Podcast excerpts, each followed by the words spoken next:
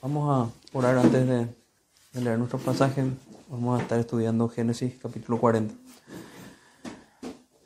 Padre nuestro, Dios Santo, te damos las gracias, Señor, porque nos das el privilegio de poder dirigirnos a ti en oración y también de, buscar tus, palabras, Señor, y atesorarlas. Las palabras que, nos has dejado, que están en tus santas escrituras. Bendícelas para nosotros danos esa conciencia de, que tú eres el que nos está hablando, Señor. Danos ese, ese entendimiento y ayúdanos a sentirnos privilegiados de poder oír tu voz, a escucharla con atención y arrepentirnos de nuestros pecados cuando tú nos llamas a ellos, Señor. Para que podamos recibir con gozo realmente el perdón que nos, que nos extiendes y nos ofreces. En el nombre de Jesús, nuestro bendito Salvador, oramos. Amén. Amén. Amén. Génesis capítulo 40. Génesis capítulo 40 dice así su, su palabra. Aconteció después de estas cosas que el copero del rey de Egipto y el panadero delinquieron contra su señor el rey de Egipto. Y se enojó Faraón contra sus dos oficiales, contra el jefe de los coperos y contra el jefe de los panaderos, y los puso en prisión en la casa del capitán de la guardia, en la cárcel donde José estaba preso. Y el capitán de la guardia encargó de ellos a José, y él les servía, y estuvieron días en la prisión. Y ambos, el copero y el panadero del rey de Egipto, que estaban arrestados en la prisión, tuvieron un sueño, cada uno su propio sueño en una misma noche, cada uno con su propio significado. Vino a ellos José por la mañana y los miró, y he aquí que estaban tristes. Y él preguntó a aquellos oficiales de Faraón que, que estaban con él en la prisión de la casa de su señor, diciendo, ¿por qué parecen hoy mal vuestros semblantes? Ellos le, le dijeron, hemos tenido un sueño y no hay quien lo interprete. Entonces les dijo José, ¿no son de Dios las interpretaciones? Contádmelo ahora.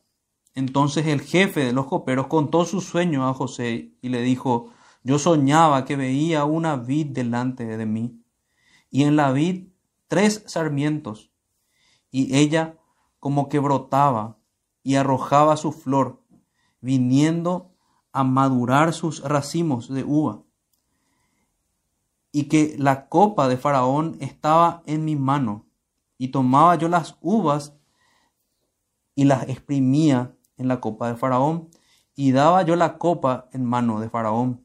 Y le dije, y le dijo José, esta es su interpretación. Los tres sarmientos son tres días. Al cabo de tres días levantará Faraón tu cabeza y te restituirá a tu puesto. Y darás la copa a Faraón en su mano como solías hacerlo cuando eras su copero. Acuérdate pues de mí cuando tengas ese bien, y te ruego que uses conmigo de misericordia, y hagas mención de mí a Faraón y me saques de esta casa, porque fui hurtado de la tierra de los hebreos y tampoco he hecho aquí porque me pusiesen en la cárcel. Viendo el jefe de los panaderos que había interpretado para bien, dijo a José, también yo soñé que veía tres canastillos blancos sobre mi cabeza. En el canastillo más alto había de toda clase de manjares de pastelería para Faraón, y las aves las comían del canastillo de sobre mi cabeza. Entonces respondió José y dijo, esta es su interpretación. Los tres canastillos tres días son. Al cabo de tres días quitará Faraón tu cabeza de sobre ti y te hará colgar en la horca, y las aves comerán tu carne de sobre ti. Al tercer día que era el día del cumpleaños de Faraón, el rey hizo banquete a todos sus sirvientes y alzó la cabeza del jefe de los coperos y la cabeza del jefe de los panaderos entre sus sirvientes, e hizo volver a su oficio al jefe de los coperos, y dio éste la copa en mano de Faraón, mas hizo ahorcar al jefe de los panaderos, como lo había interpretado José. Y el jefe de los coperos no se acordó de José, sino que le olvidó. Amén. Que Dios bendiga su palabra, nos ayude a entenderla primeramente y luego a aplicarla a nosotros. El título que nos va, que es mi deseo que nos ayude a, a guiarnos en este texto, es Dios habló por medio de sueños. Dios habló por medio de sueños. Y quisiera ver en primer lugar las circunstancias que nos, nos, con las que nos encontramos en el, en el texto. Si vemos el primer versículo, dice, aconteció después de estas cosas. Eso nos lleva a los últimos versículos del capítulo, capítulo 39. En el versículo 20 podemos volver a leer y dice, y tomó su amo a José y lo puso en la cárcel donde estaban los presos del rey, y estuvo allí en la cárcel. Pero Jehová estaba con José y le extendió su misericordia y le dio gracia en los ojos del jefe de la cárcel. Y el jefe de la cárcel entregó en mano de José el cuidado de todos los presos que había en aquella prisión. Todo lo que se hacía allí, él lo hacía. No necesitaba atender el jefe de la cárcel cosa alguna de las que estaban al cuidado de José, porque Jehová estaba con José y lo que él hacía, Jehová lo prosperaba. Entonces, cuando dice después de estas cosas, dice aconteció después de que ya José estaba en prisión. Entonces José se encontraba en prisión injustamente luego de esta falsa acusación de la esposa de Potifar. También en prisión se encontraban dos funcionarios, eso es parte de nuestro, nuestro contexto. Dos funcionarios reales muy importantes. Y eso nos, nos añade el versículo 2 y dice, y se enojó Faraón contra sus dos oficiales, contra el jefe de los coperos y contra el jefe de los panaderos. Estos eran hombres que tenían acceso directo al faraón. Pero el detalle que nos aporta el versículo 1 es muy importante, porque dice, eh, vuelvo a leer el versículo 1, aconteció después de estas cosas que el copero del rey de Egipto y el panadero delinquieron contra su señor, el rey de Egipto. Entonces el caso de estos dos hombres no era igual al de José que estaba injustamente en la cárcel la Biblia sentencia que delinquieron, que realmente ellos fallaron, que, hicieron una injusticia y que justamente ambos estaban en prisión. Funcionarios reales. Ayer como en broma recordábamos que son los mismos, son los políticos. En este caso viendo las, la sentencia de sus, de sus delitos. También a ellos les va a tocar sentencias similares.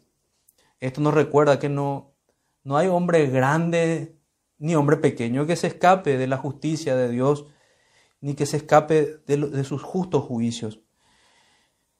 Aquí estos hombres, por más importantes que fuesen en Egipto, ellos estaban en prisión, en la misma prisión donde, donde se encontraba José. Entonces eso es parte de nuestro, de nuestro contexto. Se encontraban en prisión funcionarios reales, hombres con acceso directo a Faraón, que habían fallado, que habían cometido algún delito que nosotros no conocemos. Podemos recordar dentro de este contexto que el favor de Dios estaba con José, que era notorio aún delante de los impíos. Y ahí podemos hacer como una, una salvedad. Hoy día tenemos gente que piensa que el favor de Dios está con la gente cuando son bendecidos, cuando le va bien en sus negocios, cuando nadie se enferma en su casa, cuando todo les va bien. Bueno, eso no era el caso con José, pero sin embargo Dios estaba con él. Aparte, nosotros debemos tomar en nuestras manos las promesas del Señor y atesorarlas en el corazón, porque la Biblia nos dice, nos promete que en el mundo tendremos aflicción. Entonces tendríamos que olvidarnos ya de vivir una vida sin aflicciones, aflicciones de distintos tipos, preparadas para nosotros, para forjar nuestras almas, para que se pueda ver si, si amamos o no al Señor, si lo servimos realmente con el corazón, si realmente somos de los que imitan al Señor Jesucristo es los que imitan a hombres como José. Entonces vamos a nuestro primer punto, luego de tener este, este contexto. Recordando también otro, otro detalle que me, me salté aquí como, como, como nuestro contexto. José se nos muestra aquí como un pastor vigilante nuevamente. Observa la tristeza de, de sus compañeros de prisión. Se lo ve así ya con sus hermanos. Él tenía ese carácter. Se lo ve aquí en prisión y se lo va a ver así al cuidar de toda la tierra de Egipto. Es un tipo de nuestro Señor Jesucristo, un buen pastor cuidando de, un gran rebaño. Y en lo poco, podemos recordar también esa promesa, si somos fieles en lo poco, en lo mucho se nos pondrá, fue el caso también de José. Él fue fiel en donde estuvo, fue fiel en el cuidado de sus hermanos, fue fiel al cuidar lo que se le dio para administrar la casa de Potifar y fue fiel para administrar esta cárcel. Entonces ahora sí nuestro primer punto relacionado a nuestro título, Dios habló por medio de sueños. Nuestro primer punto es, Dios habló de muchas maneras en otro tiempo, aquí en sueños. Nuestro segundo punto es, Dios habló bendición y juicio. Y nuestro tercer punto es, Dios habló y fue olvidado. Entonces como, como un hilo que une todo, todo el sermón, vamos a tener ese, esa oración. Dios habló. Claramente Dios habló y es eso lo que vamos a ver hoy y esperemos que también nos hable así a nosotros con poder y con, claridad en su evangelio. Dios habló de muchas maneras en otro tiempo aquí en sueños. ¿Qué me propongo que tengamos claro aquí? Que tengamos claro cómo es que Dios hablaba en el tiempo en, que, en el que la escritura aún no estaba revelada por completo. La Biblia dice que Dios habló a los padres por medio de los profetas de diferentes maneras. O Dios, o Dios habló a los padres por los profetas de diversas maneras. Dios habló por visiones, Dios habló en apariciones, palabras audibles y habló por sueños. Pero hoy día que tenemos la escritura y tenemos toda la revelación de la palabra, de Génesis hasta Apocalipsis, Dios nos habla por su palabra. Dios ya no habla de esas antiguas maneras. El párrafo primero de la, de la confesión de fe que nosotros abrazamos como iglesia dice que ya han cesado aquellas antiguas maneras en las que Dios hablaba. ¿Y por qué me parece muy importante aclarar esto? Porque alguno a lo mejor vería en pasajes como esto el sustento para decir que Dios le sigue hablando por medio de sueños, con esta misma autoridad de las escrituras. Entonces, entiéndase el carácter extraordinario de un tiempo de revelación directa en el cual estaban los profetas. En este caso, el profeta del Señor es José, y habla palabra de Dios. Dios nos habla hoy por su palabra, recalco esto, y al estar atentos a los hechos que nos presenta su providencia. Allí sí podría hablarnos el Señor por medio de sueños, reflejando tal vez nuestras preocupaciones, pero no de la manera en la que Dios estaba hablando aquí en este pasaje. Claramente el sueño fue dado para que un profeta de Dios lo interprete y para que la palabra de Dios a estos hombres sea dada.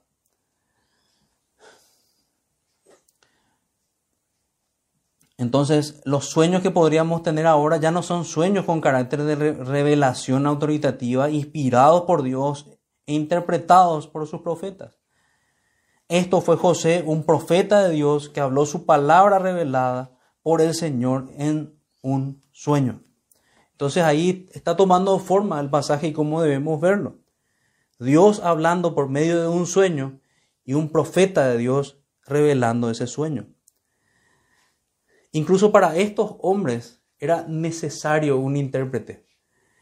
Solo que en su cultura pagana los intérpretes eran magos, eran brujos, entonces se hace muy necesaria la, acotación de José cuando él dice los sueños son del Señor y su interpretación también.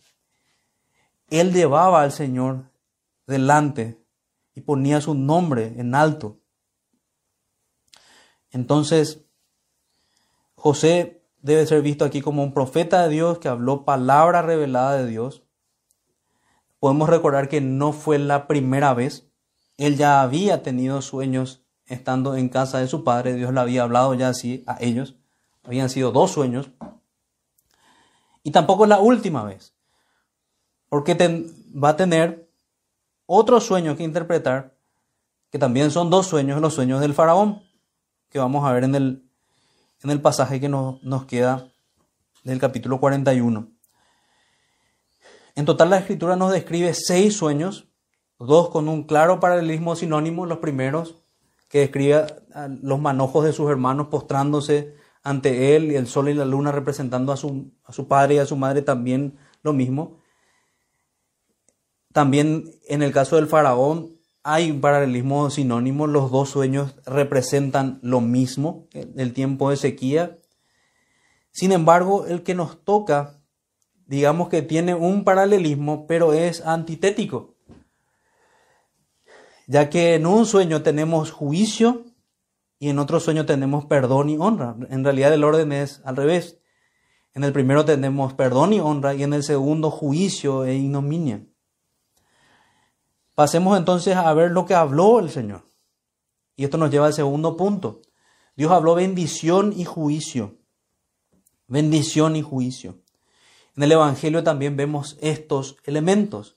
Dios habló bendición y eso vamos a ver en el sueño del copero. Volvamos a nuestro texto. Entonces vimos el versículo 1, vimos el versículo 2, veamos el versículo 3 y dice, y los puso en prisión en la casa del capitán de la guardia en la cárcel donde José estaba preso. Ya sabemos la historia de esta prisión. Y el capitán de la guardia encargó de ellos a José y él les servía y estuvieron días en la prisión. No dice meses, no dice años, como fue el caso de José. Fueron días. Estuvieron días en la prisión y José era el que se encargaba de su cuidado mostrando, como decía antes, ese carácter de buen mayordomo, ese carácter pastoral que podemos ver reflejado en José. Y ambos, el copero y el panadero del rey de Egipto, que estaban arrestados en la prisión, tuvieron un sueño cada uno, su propio sueño en una misma noche, cada uno con su propio significado. Ya aquí la providencia del Señor nos muestra claramente que Dios estaba hablando. Porque podríamos preguntarnos por qué los dos en la misma noche tienen un sueño y un sueño con un significado.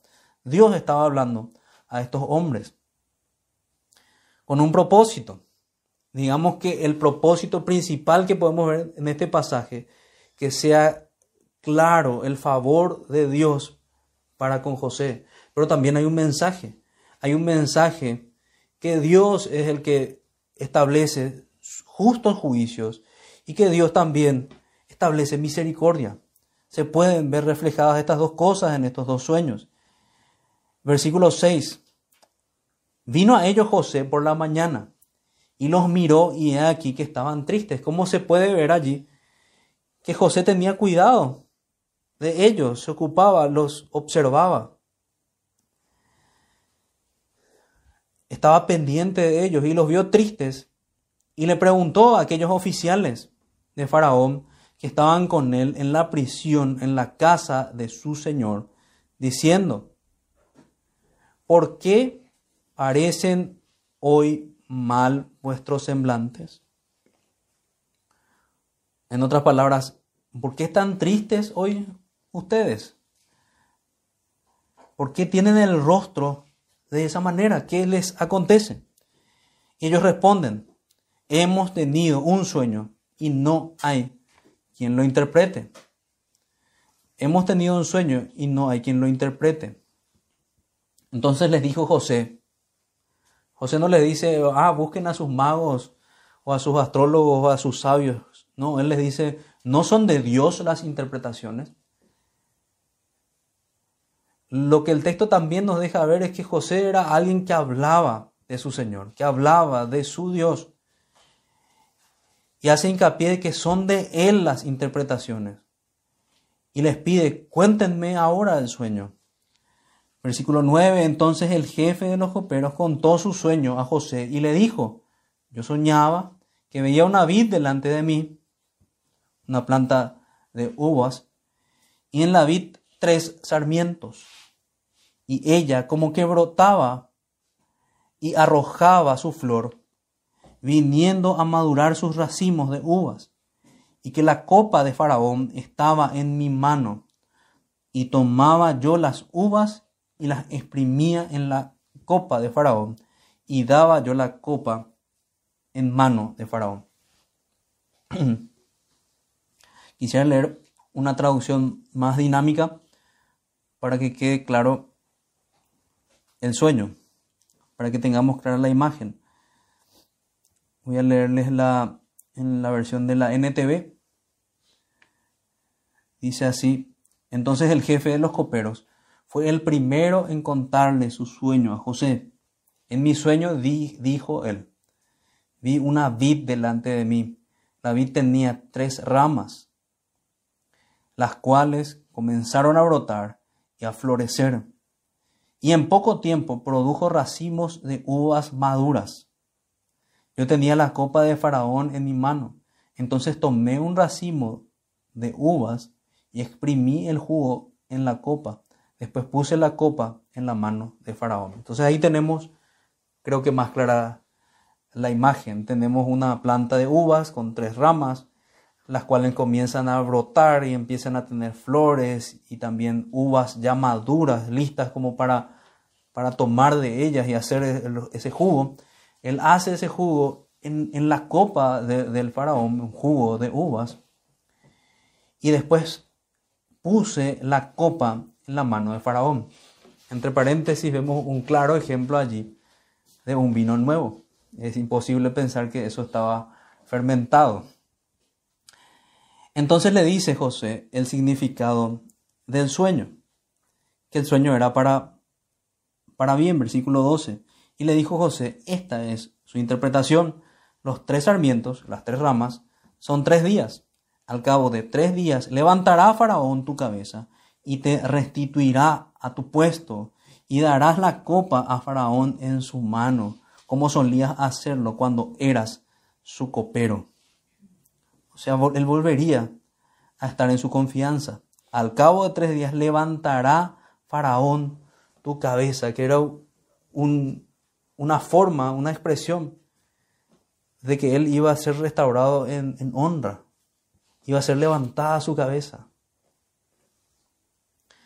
Como alguien podríamos imaginarnos cabeza agachada y que la persona que tiene esa autoridad levanta su, su rostro fue levantada su cabeza. Entonces vemos en este primer punto, recuerdo, les recuerdo en el punto en el que estamos, Dios habló bendición y juicio, y vamos a ver en los mismos elementos, creo que sabemos que esos son los mismos elementos del Evangelio, también los elementos de bendición y juicio.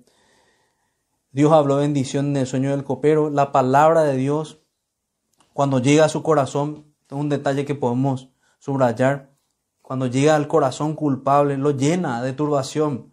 Así estaban estos hombres. A los dos le había llegado la palabra de Dios. A los, a los dos le había llegado una advertencia. Y los dos estaban temblando de miedo. Por eso estaban tristes, como describe sus semblantes. La escritura usa el mismo verbo que, se utiliza con, con Caín, que estaba decaído su, su semblante. Estaban entristecidos. Entonces, el caso del, del, copero y el panadero sabemos que fueron distintos. Sin embargo, los dos tuvieron esa primera reacción igual. Los dos estaban con miedo de, su sueño. Y pasa aquí algo similar como cuando eh, teníamos, tenemos en el Evangelio, cuando el Señor Jesucristo es crucificado, hay dos hombres crucificados juntamente con Él, dos hombres culpables, dos ladrones. Y su suerte es, es distinta. Uno es tenido en honra y otro es llevado al juicio eterno de Dios porque no se arrepintió. Es muy similar la imagen que tenemos a la imagen de Jesucristo en la cruz. Entonces, volviendo al sueño del copero, el sueño del copero fue un sueño de honra y bendición. No así con el sueño de, del, del panadero que fue para maldición. Este es el mensaje que tenemos en nuestra predicación del Evangelio. Dios nos ofrece bendición. El único que puede levantar nuestros rostros, siendo nosotros culpables. Porque así como este hombre delinquió contra su rey, nosotros delinquimos contra nuestro rey. Y el único mensaje que puede levantar nuestros rostros es la voz de nuestro rey ofreciendo su perdón. Es esto lo que recibió este hombre. No sabemos por qué, pero este rey de Egipto está mostrando misericordia con este hombre, con este copero. Este copero que había sido infiel, pero le muestra una misericordia tal que lo restaura a su posición anterior. Pasemos a la maldición, al mensaje de maldición. Dios habló maldición y eso nos lleva al sueño del panadero.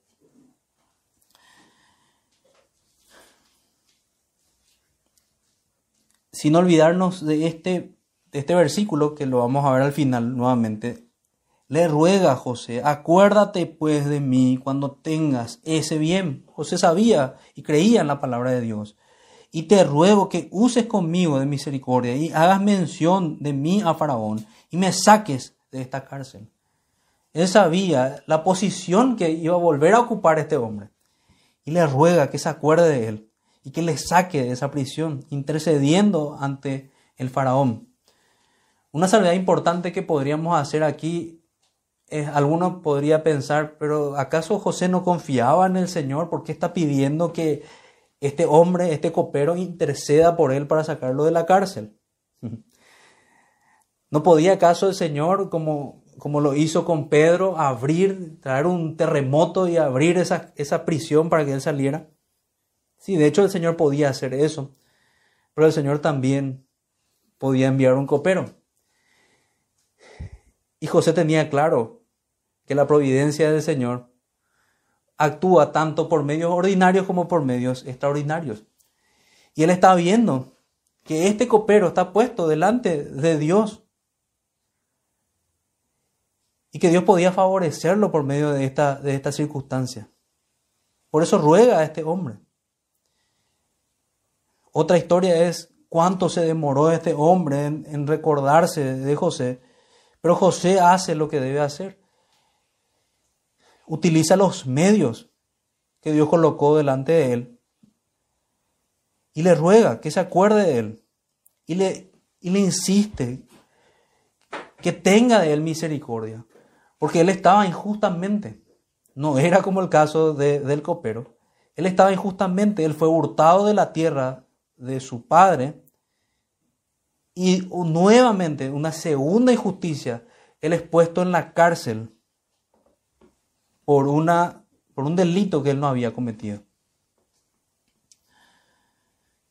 Sigamos con el siguiente punto, la historia de maldición. Viendo el jefe de los panaderos que había interpretado para bien, dijo a José, también yo soñé que veía tres canastillos blancos sobre mi cabeza la manera en la que este hombre se acerca al profeta luego ya no es la manera correcta.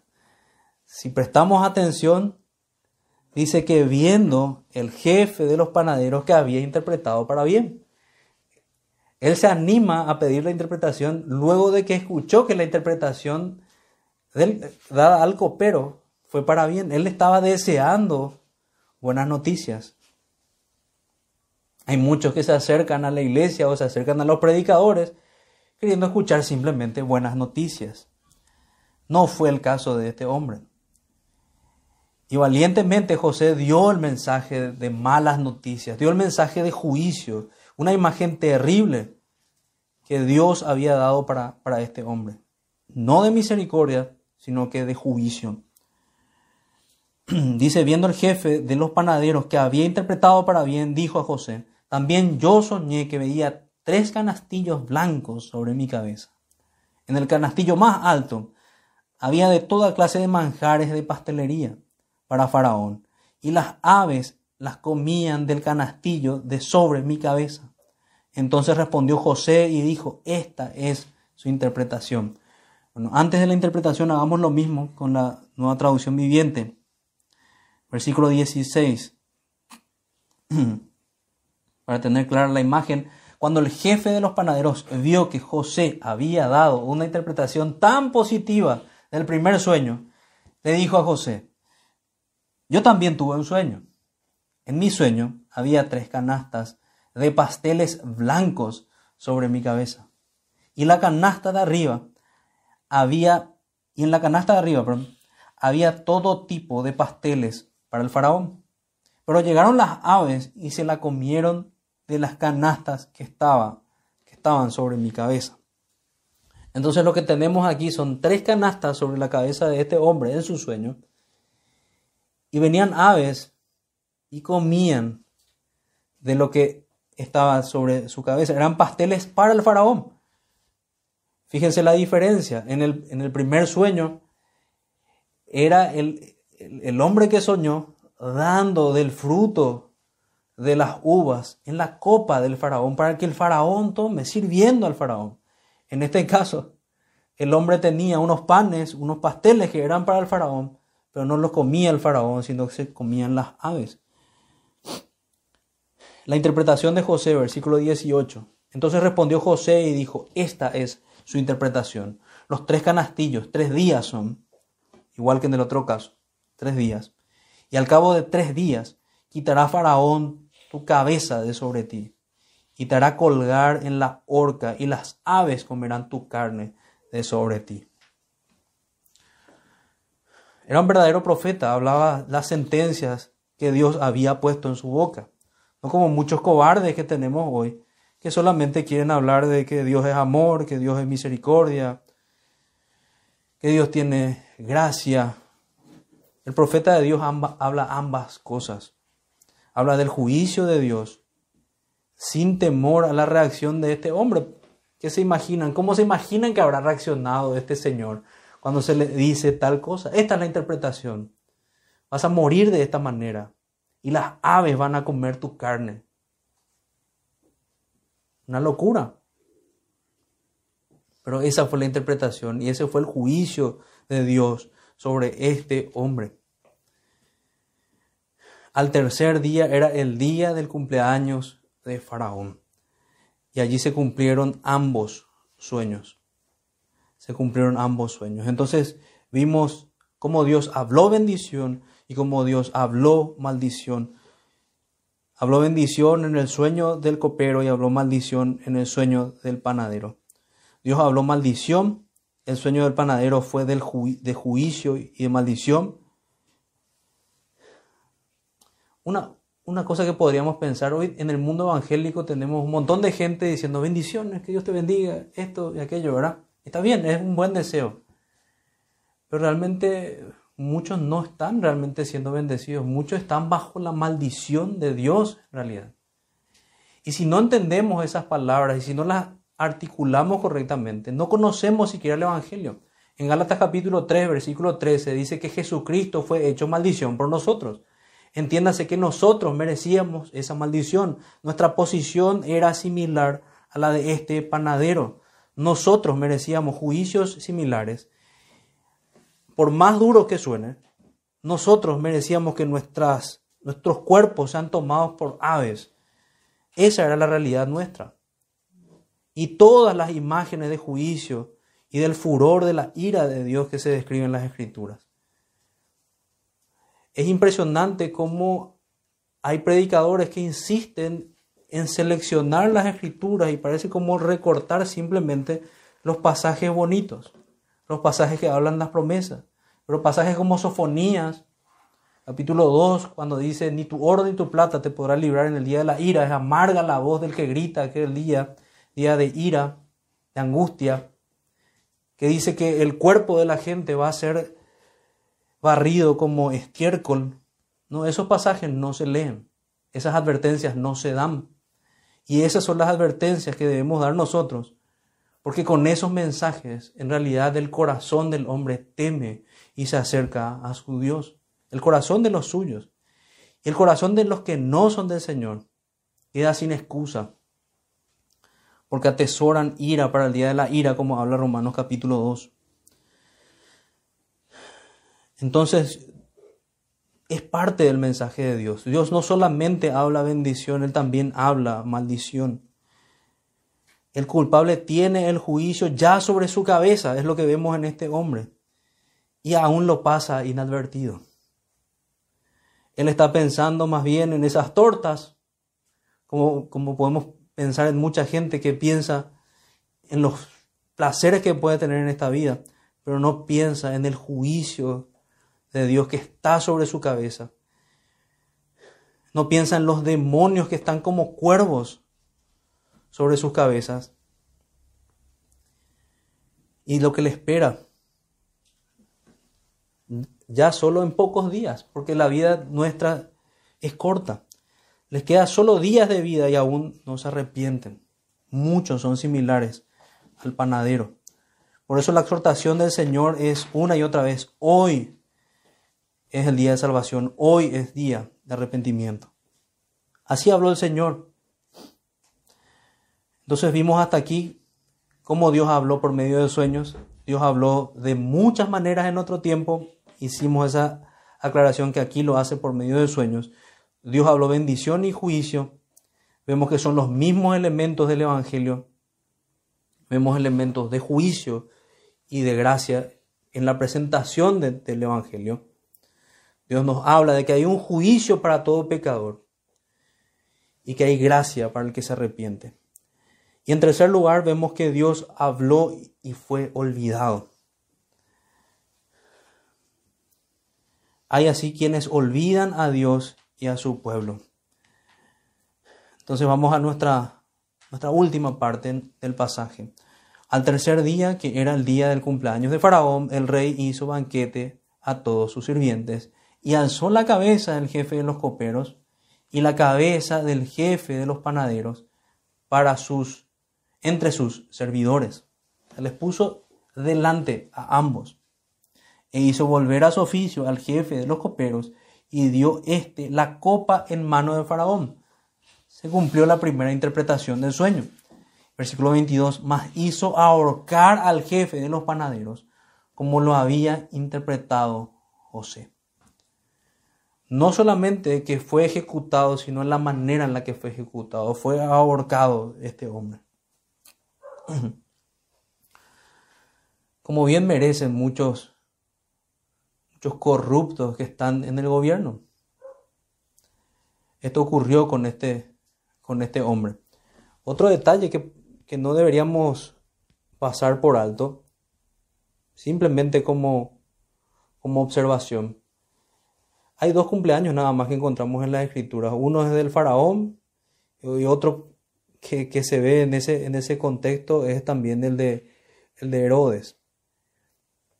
No, no es una señal de piedad buscar exaltar nuestras propias personas. Y es en eso lo que se convirtió el tema del festejo de los cumpleaños. No está mal dar gracias a Dios por cada día, por cada año, por cada momento que Dios nos da. Pero tengamos cuidado que, si no, que no estemos haciendo nosotros mismos, convirtiéndonos a nosotros mismos en faraones que merecen honra. Tristemente recuerdo personas muy cercanas a mí que dicen, este es mi día, ya no es lo su día, es su, su mes. y todo es para ser exaltados. Y se muestra, se puede ver el fruto de un corazón que no teme a Dios, de un corazón ególatra realmente detrás de esto. Atendamos a ese peligro. Entonces vayamos a, lo último que les decía, Dios habló y fue olvidado. Hay quienes olvidan a Dios y a su pueblo. ¿Por qué este título? Porque el versículo 23 nos dice, y el jefe de los coperos no se acordó de José, sino que lo olvidó. Aquí podemos tomar aplicación y mensaje para todos nosotros. Dios nos habla por medio de su palabra. Al tercer día Cristo resucitó de entre los muertos.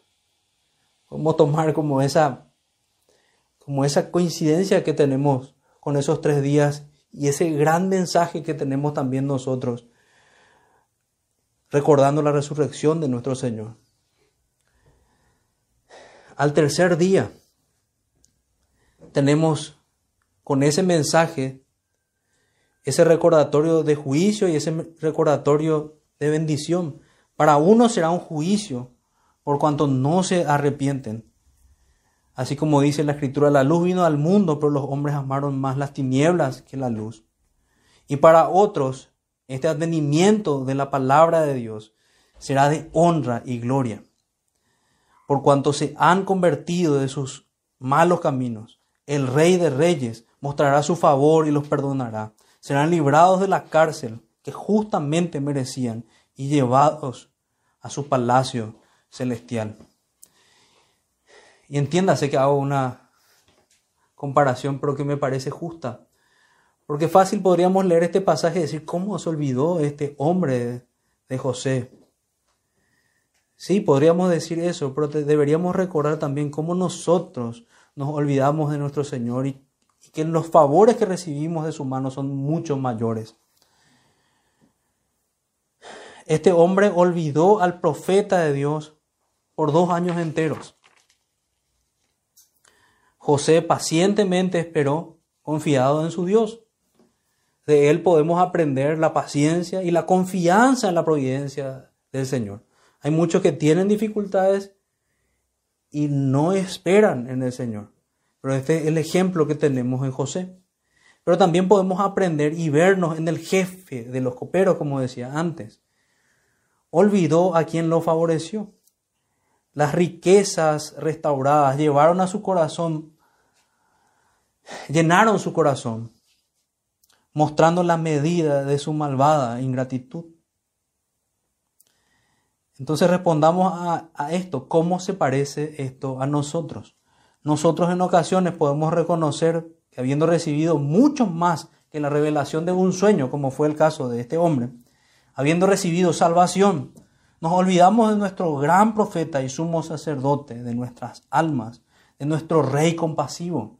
En términos como estudiamos en Oseas, de aquel que nos cuidó desde niños, que nos trató como, como, como una nodriza, como describe el capítulo 11 de Oseas. Y aún así muchos nos rebelamos aún contra Dios en nuestras vidas. Me pregunto, ¿cómo está tu vida devocional? Y esas son las aplicaciones que podríamos tomar para nosotros, comparándonos con este hombre. Recalco esto, nosotros,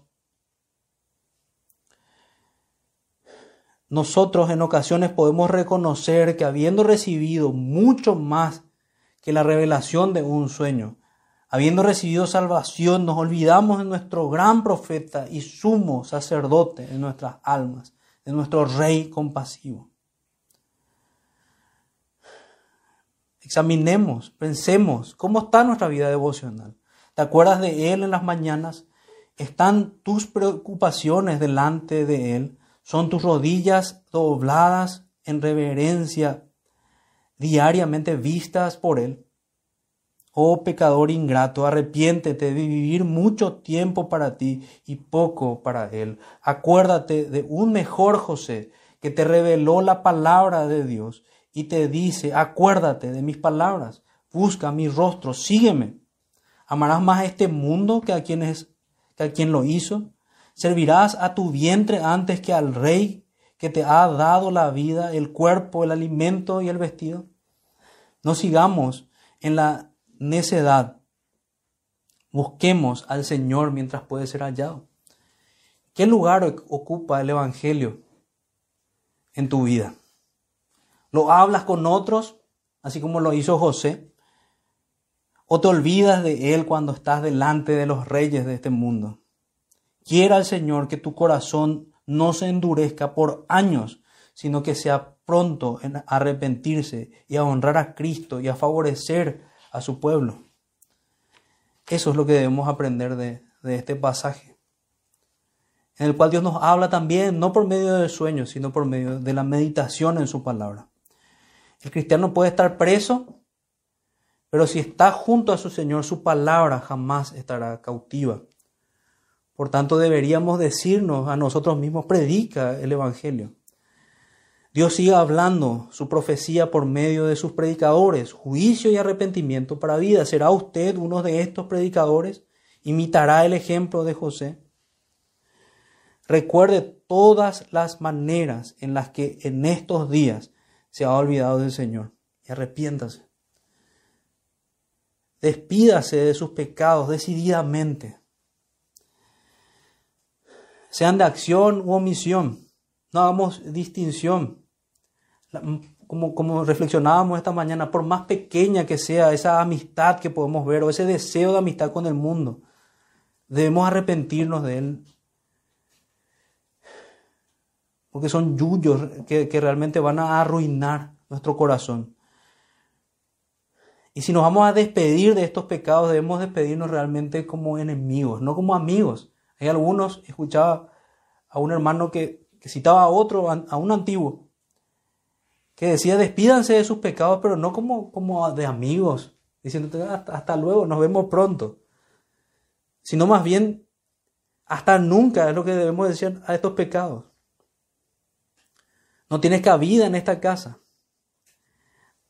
Eso es lo que deberíamos decir nosotros, no justificar los, los, pecados que son traición al Señor y que son, en términos de este pasaje que estamos estudiando, maneras de olvidarnos de nuestro Señor, maneras de olvidar su palabra predicada para nosotros. Por tanto, terminemos con esta exhortación. Recuerde a su Señor y despídase hoy de todos los enemigos que hasta hoy ha alojado.